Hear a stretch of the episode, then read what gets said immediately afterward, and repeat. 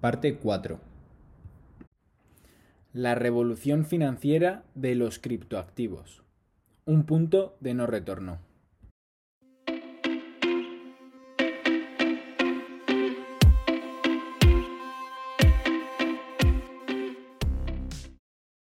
Ahora quería eh, coger un, un, quote tuyo que he escuchado en una entrevista que está publicada en internet y eh, quería leértelo y hacerte una pregunta. Lejos de ser una amenaza para el sector bancario, los servicios basados en criptoactivos son una oportunidad para la mejora de la competitividad del sector, así como un impulso para su transformación tecnológica. Esto me ha causado bastante choque, ¿no? Porque un poco yo creo que la idea detrás de las criptomonedas y de los criptoactivos es acabar con descentralizando el sector financiero ¿no? y, quitando un poco a los intermediarios tal y como los conocíamos antes, que son en este caso los bancos. Eh, quería preguntarte directamente, ¿crees que el actual sistema financiero es compatible con el mundo descentralizado de las criptomonedas? Es que son dos cosas, son dos cosas diferentes. Eh, una cosa es el, sistema financiero actual, otra cosa son los players, otra cosa es el banco. Eh, el sistema financiero actual es compatible, bueno, se tendrá que adaptar, o se está adaptando, mejor dicho, porque ya se está adaptando, hay regulación al respecto y demás, se está adaptando al, nuevo entorno. Tendrá problemas y, se le van a ver las vergüenzas, hablando mal y pronto. Eh, todos sabemos, todos lo decimos, que, eh, pero, pero lo permitimos y lo seguimos permitiendo. Todos sabemos que el banco no tiene todos nuestros fondos en el banco esperando para que los cojamos. Que no tiene, creo recordar la última vez que me lo comentaron, era por debajo de, tiene obligación de tener solo por debajo del 1% el líquido. El resto hace con él lo que le da la gana. Y es un ocultismo del que han estado viviendo y del que nos han, se han estado lucrando gracias a nosotros. Entonces, esos sistemas financieros, cuando se enfrenten a sistemas financieros digitales donde la verdad está por delante y la verdad es accesible gracias a la, tecnología, que no estamos hablando nada más que eso, que la verdad es accesible, porque yo puedo llegar en la blockchain y saber qué, dinero o qué activo tiene, cuántos activos tiene una cartera en particular y cómo los ha movido. No sabré de quién es esa cartera, pero por lo menos sé, sé qué ha pasado. Cuando a mí un banco me diga tengo 10 millones, podré ver que realmente tiene 10 millones y podré saber qué está haciendo con esos 10 millones. Entonces, el sistema financiero actual se dará de bruces con algunos puntos del sistema moderno, pero ya no solo hablo de los criptoactivos, también hablo de las monedas digitales.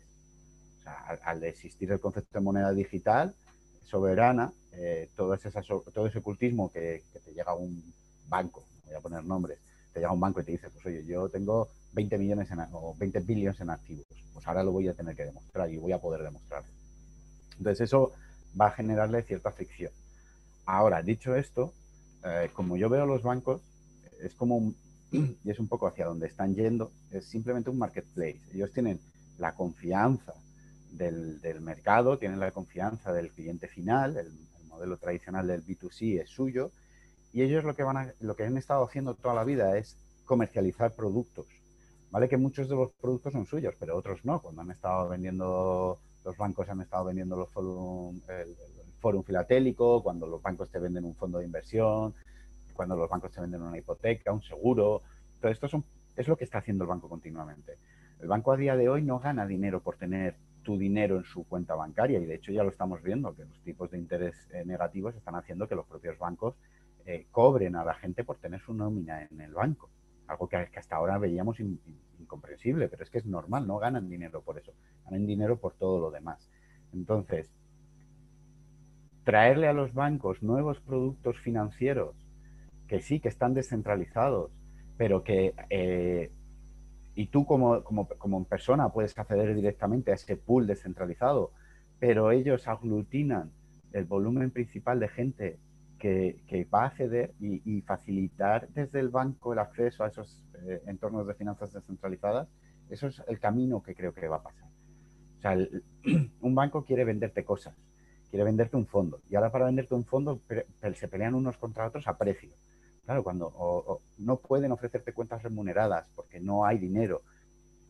Cuando tú llegas y ves que hay eh, estructuras de finanzas descentralizadas que funcionan y que dan unos ratios de interés altos, que los puedes integrar en tus servicios y que se lo puedes dar a tu usuario final y le puedes dar un producto con un riesgo determinado, pero que, sí que es cierto que les está una rentabilidad diferente a la que tienen, el banco está encantadísimo.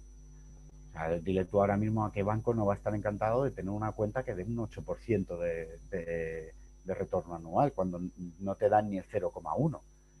Pues ese, ese, tipo de cosas son las que van a pasar. O sea, no van a ser, no van a ser el sistema financiero, van a ser el frontal de un sistema financiero descentralizado en el que la gente confía y en el que la gente va para coger estos productos, para, para, llegar ese producto al mercado. Como lo veo, no, no veo lo otro, no veo que vayan a, cambiar tan radicalmente, simplemente que ellos ya se, pero ya son así, ya se consideran un marketplace la mitad de los bancos. Entonces yo creo que va a ser eso. Y lo bueno que va a tener es que tú en todo momento vas a poder irte a la blockchain directamente y hacer es coger tu ese propio producto y, pasar olímpicamente de, del, banco.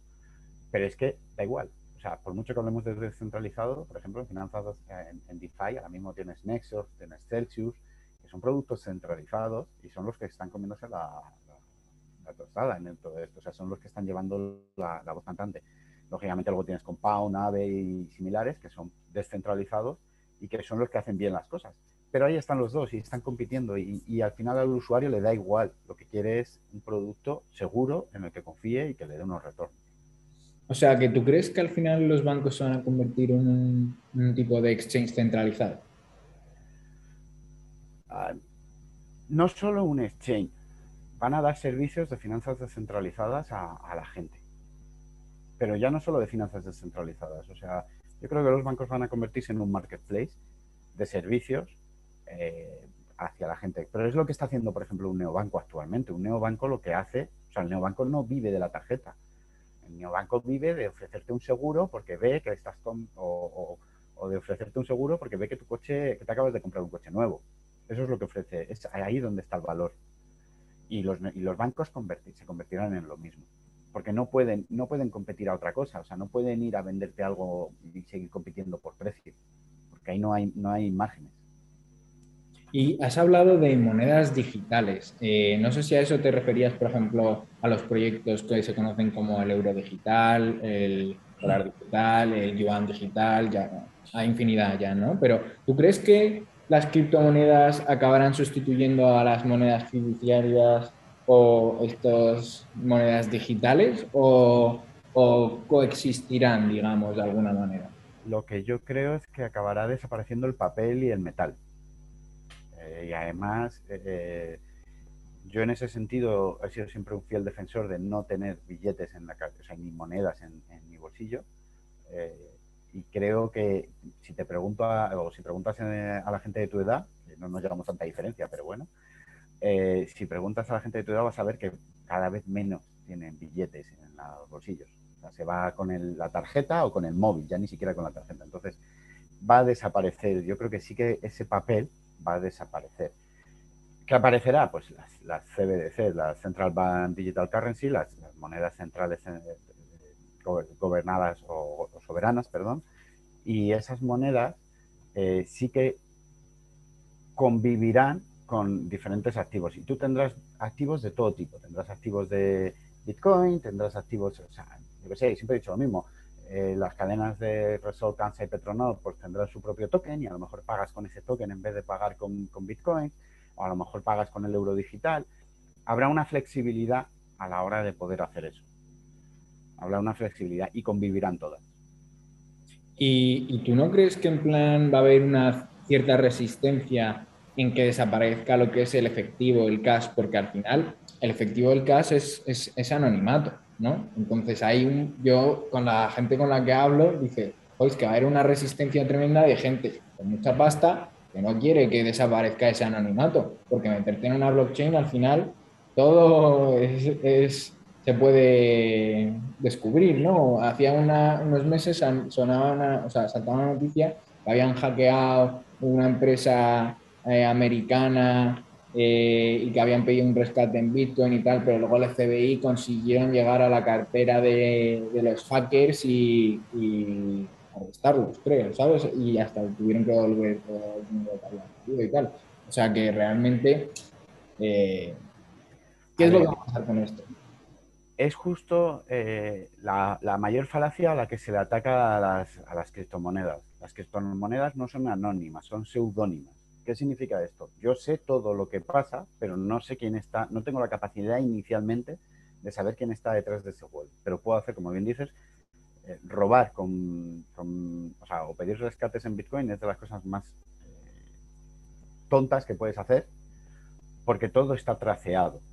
O sea, tarde o temprano se sabe dónde llega y se tracea perfectamente y se encuentra quién es el, dónde están los fondos y se pueden hacer seguimientos y tarde o temprano tienes que pasar por un entorno centralizado que ya se carga la parte seudónima. O sea, si yo pudiese vivir 100% con Bitcoin, pues a lo mejor puedo vivir seudónimamente toda mi vida.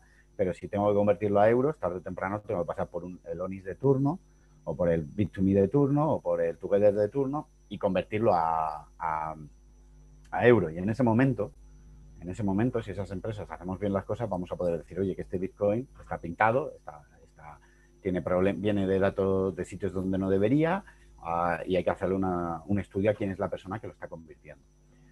Esto, eh, como bien dices, en papel no pasa.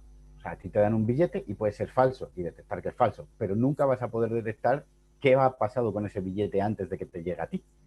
Entonces, claro, hay mucha más eh, mano negra detrás de un billete en papel que mano negra detrás de una blockchain. Y esto hay que entenderlo. Y, lógicamente va a generar mm, mucho resquemor. Hay mucha gente que, tiene su dinero que no quiere decírselo al fisco, que está debajo de un colchón, que paga las cosas en B. Y en España, por ejemplo, eh, en España somos un país donde la economía en B es muy, muy alta, por desgracia. Y eso no es bueno ni para el país ni para la gente, pero, pero es así. Entonces, será difícil y, generará eh, dolor, estoy convencido, estoy convencido, pero ya genera si os fijáis, este año creo que ha sido cuando el, cuando el gobierno ha bajado de los 3.000 a los 1.000 euros para operar sin poder sin comunicar y demás. Y esto ya ha generado, la gente se enfada, porque tiene, si paga más de 1.000 euros en efectivo, tiene el de enfrente que comunicar a Hacienda que has pagado, pero ¿por qué te enfadas? Si, si estás haciendo las cosas bien, te guste o no te guste, eso es otro tema, pero aquí hay una serie de reglas. Si estás cumpliendo con las reglas, eh, ¿por qué te enfadas si bajan ese número? Te debería dar igual. El problema es que vivimos en el país de Lazarillo de Tormes, de la picaresca, y, es así. Y no nos gusta, no nos gusta ese control. Pero no nos gusta que ese control por algo. No porque nos controlen, sino porque, porque no queremos que nos vean todo lo que hacemos. Pues es muy, muy, muy interesante. Gracias por la explicación, la verdad.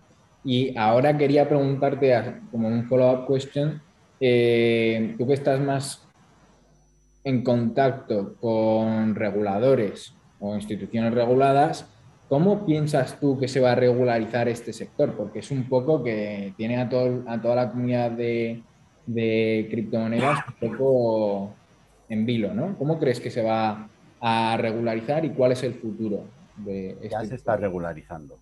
ya en España no, los...